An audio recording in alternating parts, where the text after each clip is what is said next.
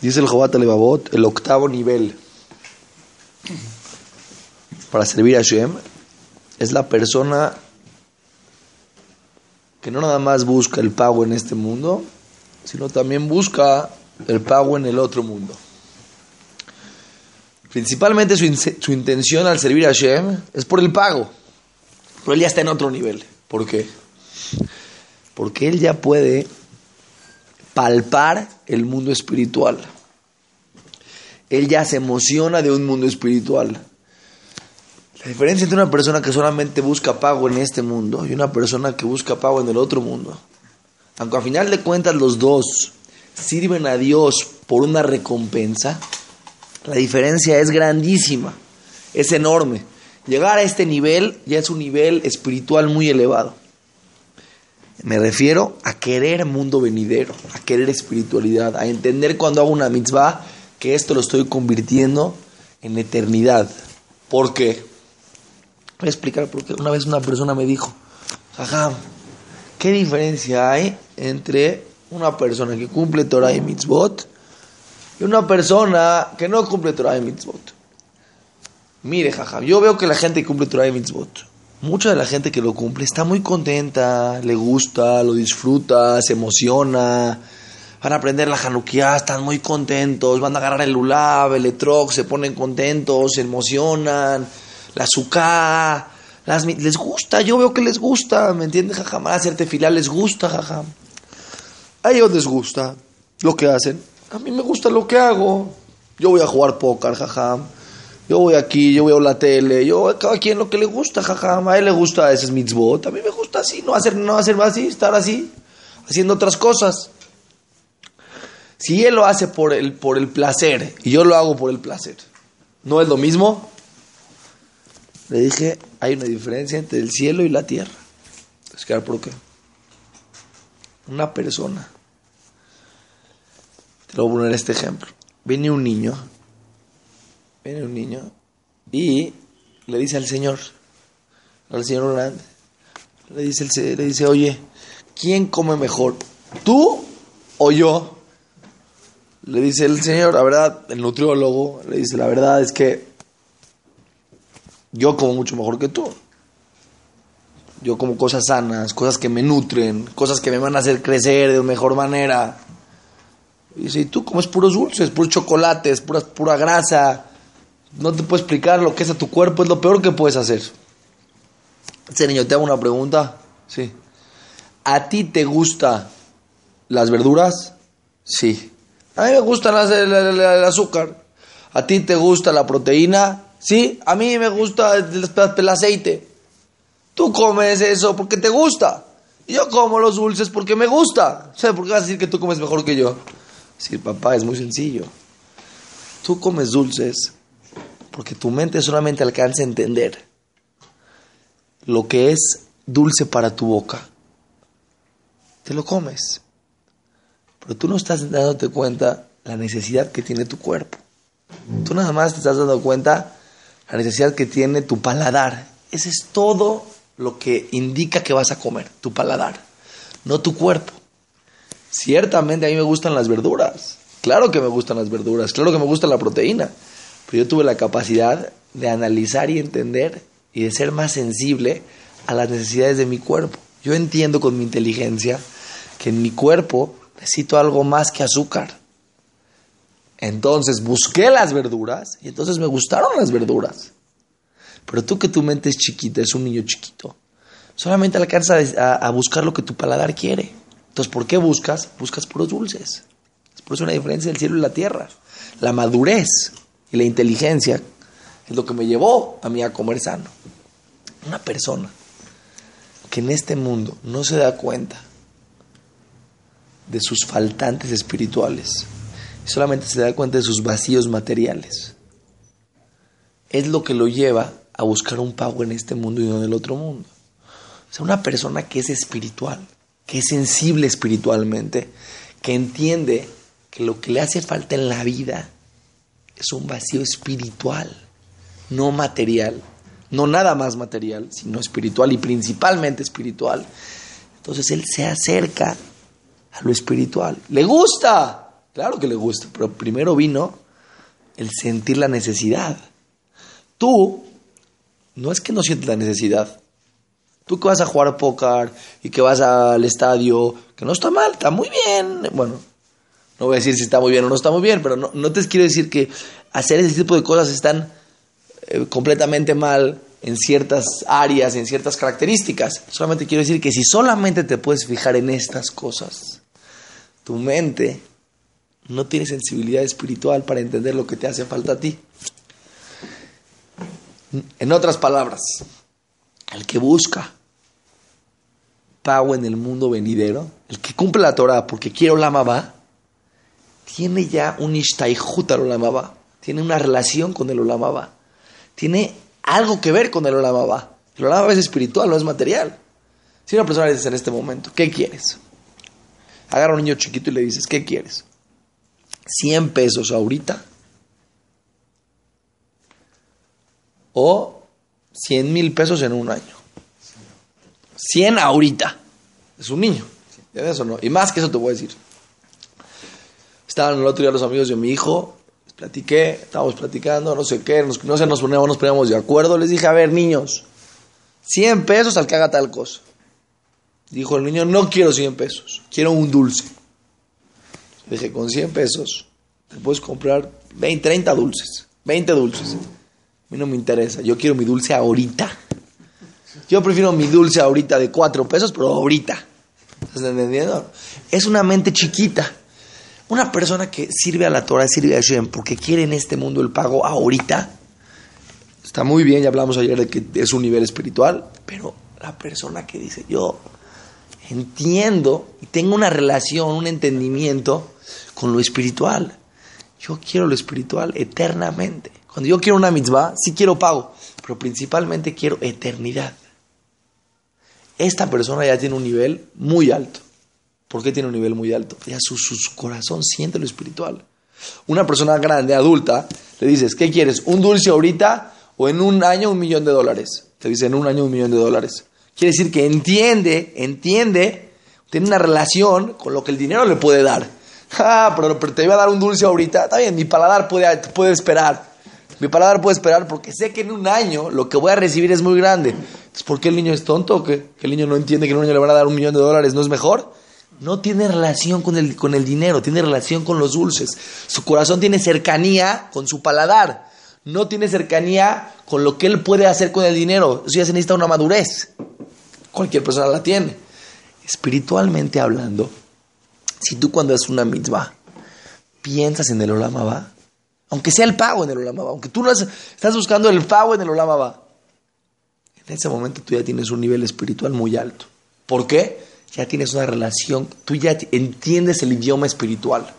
Y no es lo mismo el que por placer cumple la Torah y las mitzvot que el que por placer busca el mundo, eh, el mundo material. Porque el que busca el mundo material no se da cuenta que tiene un vacío profundamente espiritual. Que sepan que esto es lo que voy a decir en este momento es un secreto. Cuando nosotros en nuestra vida sintamos momentos de vacío, de sentirnos que no estamos saciados con la vida, de sentirnos que a lo mejor nos falta algo para sentirnos contentos. Y empezamos a pensar, si haría este negocio y fuera rico y tuviera dinero y me pudiera ir de viaje y no tuviera estos problemas y me pudiera comprar el coche que quiero y empiezas a pensar. Entonces eso como que te empieza a calmar, empiezas a decir, bueno, ¿qué puedo hacer? le empieza a entrar frustración a la persona, porque empieza a decir, bueno, pienso, pienso. Estaba peleando con una persona el otro día, ¿qué estás haciendo de negocio? Me dijo, jajam, que sepa, yo paso la mayor parte de mi vida pensando qué negocio puedo hacer. Aunque tienes un negocio y trabaja, va normal, pero su mente todo el tiempo está pensando, ¿qué, qué, se le puede ocurrir? ¿Qué se le puede ocurrir? En la noche se para, en la mañana, mediodía, en la tarde, todo el tiempo. ¿Cómo te sientes? Me dijo, no, la verdad es que siento, jaja, que yo podría hacer mucho, que yo... Todo ese sentimiento que sentimos es una búsqueda por llenar un vacío espiritual.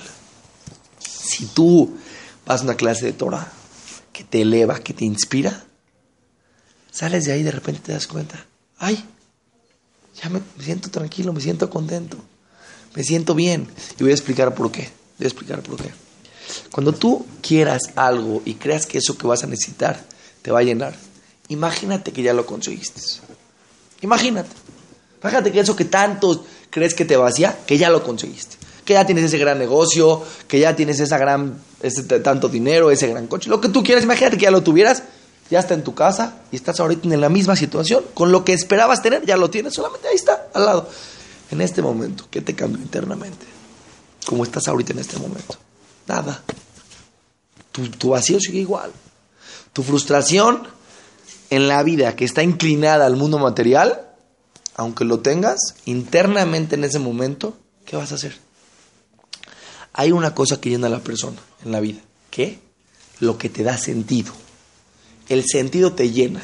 Algo que no tiene sentido, no te llena. Voy a explicar. Cuando es una clase, decía Rabdón Segal, escuché ahí en la clase del Jobata decía Rabdón Segal así.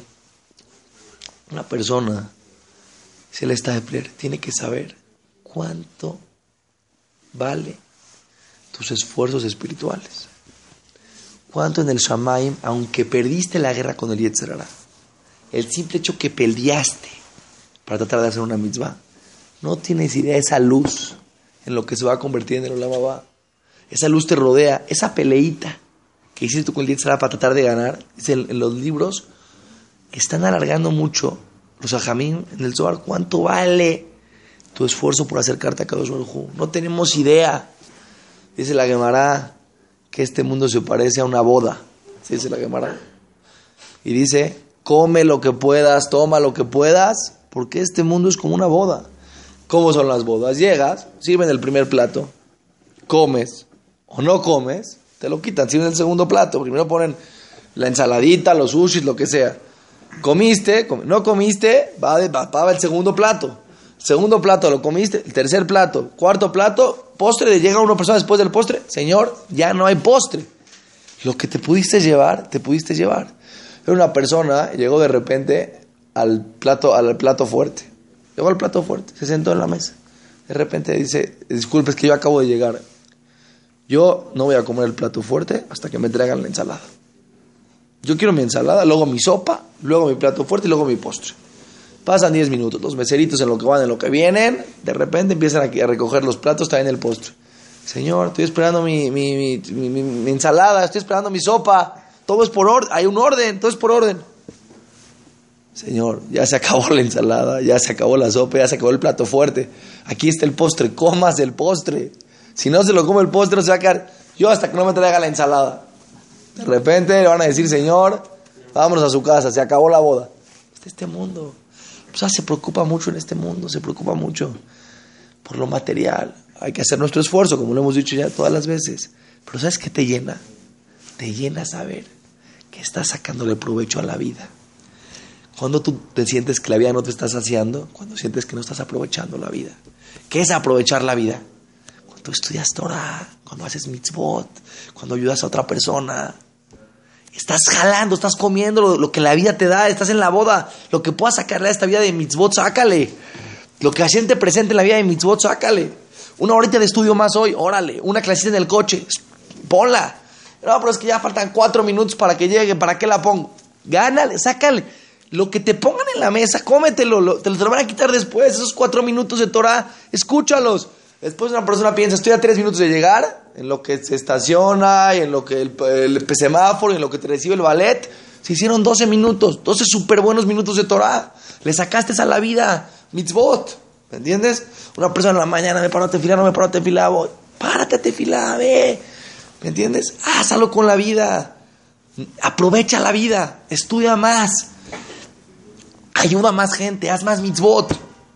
Llega a tu casa, escucha a tu esposa, dale un poquito de, felicidad, dale un poquito de... Sea una persona, mejora tus cualidades como ser humano. Cuando la persona siente que está haciendo algo con su vida espiritualmente hablando, te da mucha paz, te da mucha tranquilidad, te llena mucho. Cuando la persona no tiene espiritualmente nada que lo llene. Y aparte materialmente tiene muchos deseos. Que no pensemos, porque todos pensamos, bueno, jajam, yo porque tengo problemas económicos.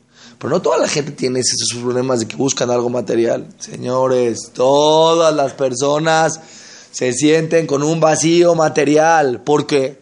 Porque realmente ese vacío no es un vacío material, es un vacío espiritual que lo inclinan a lo material. Si tú espiritualmente estás lleno, estás saciado, le estás sacando a la vida lo más que puedes, tus días son días, tus horas son horas, tus minutos son minutos, todo lo demás pasa a segundo plano. Ya, vas a hacer lo que tienes que hacer y vas a salir adelante. Pero la gente que espiritualmente no está aprovechando la vida, es un sentimiento muy duro. La persona empieza a, a tratar de entender por qué se siente que no está saciado. Y empieza a buscar qué tengo que hacer en mi vida. Voy a empezar a buscar, a lo mejor tengo que cambiar de deporte o hacer ahora motociclismo, ahora a lo mejor el paracaídas, a lo mejor tengo que empezar a viajar más. Empieza a pensar cómo, cómo llenar ese vacío. No sabe que él siente que no está aprovechando la vida. Él piensa que si él tuviera un gran negocio, tuviera millones de dólares, eso sería súper aprovechar la vida. No es cierto. ¿Por qué? Porque toda esa gente, date cuenta, cuando estábamos en México Raúl Kovalevsky, muy grande, fuimos a ver a muchos, eh, muchas personas para que, den, eh, para que tengan el privilegio de asociarse con la yeshiva. Y fuimos con unas personas muy, muy, muy, muy ricos. Pero no vamos con uno muy rico, con varios.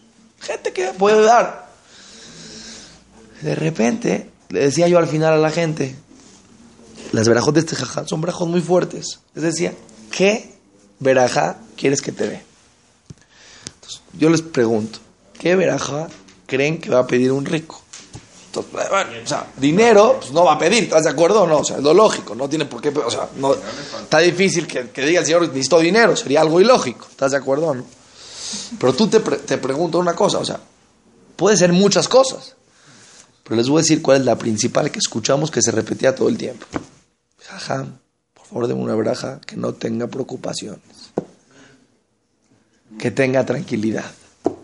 No puedo vivir tranquilo. Por un lado viene esto, por otro lado viene lo otro. Por otro, los negocios. ¿Cómo? ¿Preocupado? ¿Cómo? Si yo pensé que el preocupado era yo. Yo pensé que los preocupados eran los que no tenían tanta lana. No. La Neshama, cuando no está saciada el alma, no, por todo el dinero que le des, por todos los coches que puedas tener, por todos los viajes que puedas tener, el alma necesita sentir que está aprovechando la vida en cosas que valgan la pena. No se preocupen tanto. Todos nos vamos a ir de este mundo. Nadie se va a quedar aquí para toda la eternidad. Nos preocupamos porque voy a hacer el día de mañana si no puedo comprarme el coche que quiero. Tranquilo, no va a pasar nada, nada. Pero, pero sí preocúpate. Porque si tú no aprovechas esta vida es como una boda. Te van a quitar de enfrente las mitzvot no hay mitzvot. Se acabaron las mitzvot. Se acabaron los actos buenos. Se acabaron el olama va. Se, se, acabó la espiritualidad. La gente que ayuda, la gente que estudia Torah, la gente que está metida en un mundo espiritual, aunque busque el mundo espiritual por el pago en el olama va, ya, ya está en otra atmósfera. Cuando tú sientas en tu vida que algo te está faltando, no le des tantas vueltas estudia más, ayuda más. ¿Cuánta gente en México podría llenar sus vidas, escúcheme bien, sentirse felices y hacer un bien social si se meterían a ser gabaim? Si se meterían a ser personas que ayudan a juntar dinero para gente necesitada, o para juntar comida, o para hacer favores. Eso no se necesita ni ser un genio, necesita ser millonario. Cualquier persona que es una persona que se dedica a algo Kodesh, al Kodesh quiere decir ayudar a otras personas. Oye, ponte de encargado de un colel. Ponte de encargado de un grupo de gente que reparte despensas. Da, tiempo de tu día. asociate con una organización que se dedica a ayudar a más gente en el, ámbito que más te guste. Ve a la gente de Atzala. Ve a la gente que se dedica a chalá. ¿Cuánto llena está? Ve a la gente que se dedica a chalá. Tú date cuenta, la gente que se dedica a chalá, yo veo a esta, a esta gente que de repente dio en su vida un cambio tremendo. Y van a juntas, y van a clases, y dan tiempo, y aprenden. Y de repente están con su boquitoque aquí, y les marcan y salen y corren. Yo digo, oye, Espérate, ¿no tienes lo que hacer ahorita en tu vida? ¿Puedes de repente dejar todo y en el segundo que sea estar disponible para otro yudí que te necesita? Sí. ¿Por qué? ¿Cómo, ¿Cómo puede ser? El ser humano es egoísta. ¿Cómo llegaste a eso? ¿Sabes cuánto me llena? ¿Sabes cuánto me siento yo útil? Y eso no tiene que ver con dinero. Tiene que ver con un vacío espiritual. Está haciendo lo más grande. Hay tres cosas que mantienen el mundo. Torah, Tefilá y Gesed. La bondad mantiene al mundo. ¿Qué mundo? Tu mundo interno. Sea, piensa, mantiene al mundo, dice el Rambam. No, no, mantiene tu mundo interno. Hay tres cosas que mantienen tu mundo interno. Torah, sea, tu superación intelectual y personal como ser humano. Tefilá, ¿qué es tefilá? Tu contacto con Dios. Tu relación que tienes con el creador del mundo. Fortalecer tu vínculo con Hashem. Y tres, Gesed, tu, tu vínculo con la sociedad. Uno es contigo mismo, otro es con Hashem y otro es con la sociedad. Si tú fortaleces esas tres partes, tu mundo interno va a estar bien. todos nosotros de repente en nuestra vida sentimos como que, como que nos faltan muchas cosas. Vamos a irlas haciendo para adentro. Este es el octavo nivel de servir a Hashem. La persona que ya puede entender que quiere un pago espiritual. Que lo más grande en el mundo sería servir 100% a Hashem por Hashem. Esto ya es un nivel muy alto. Seguimos mañana.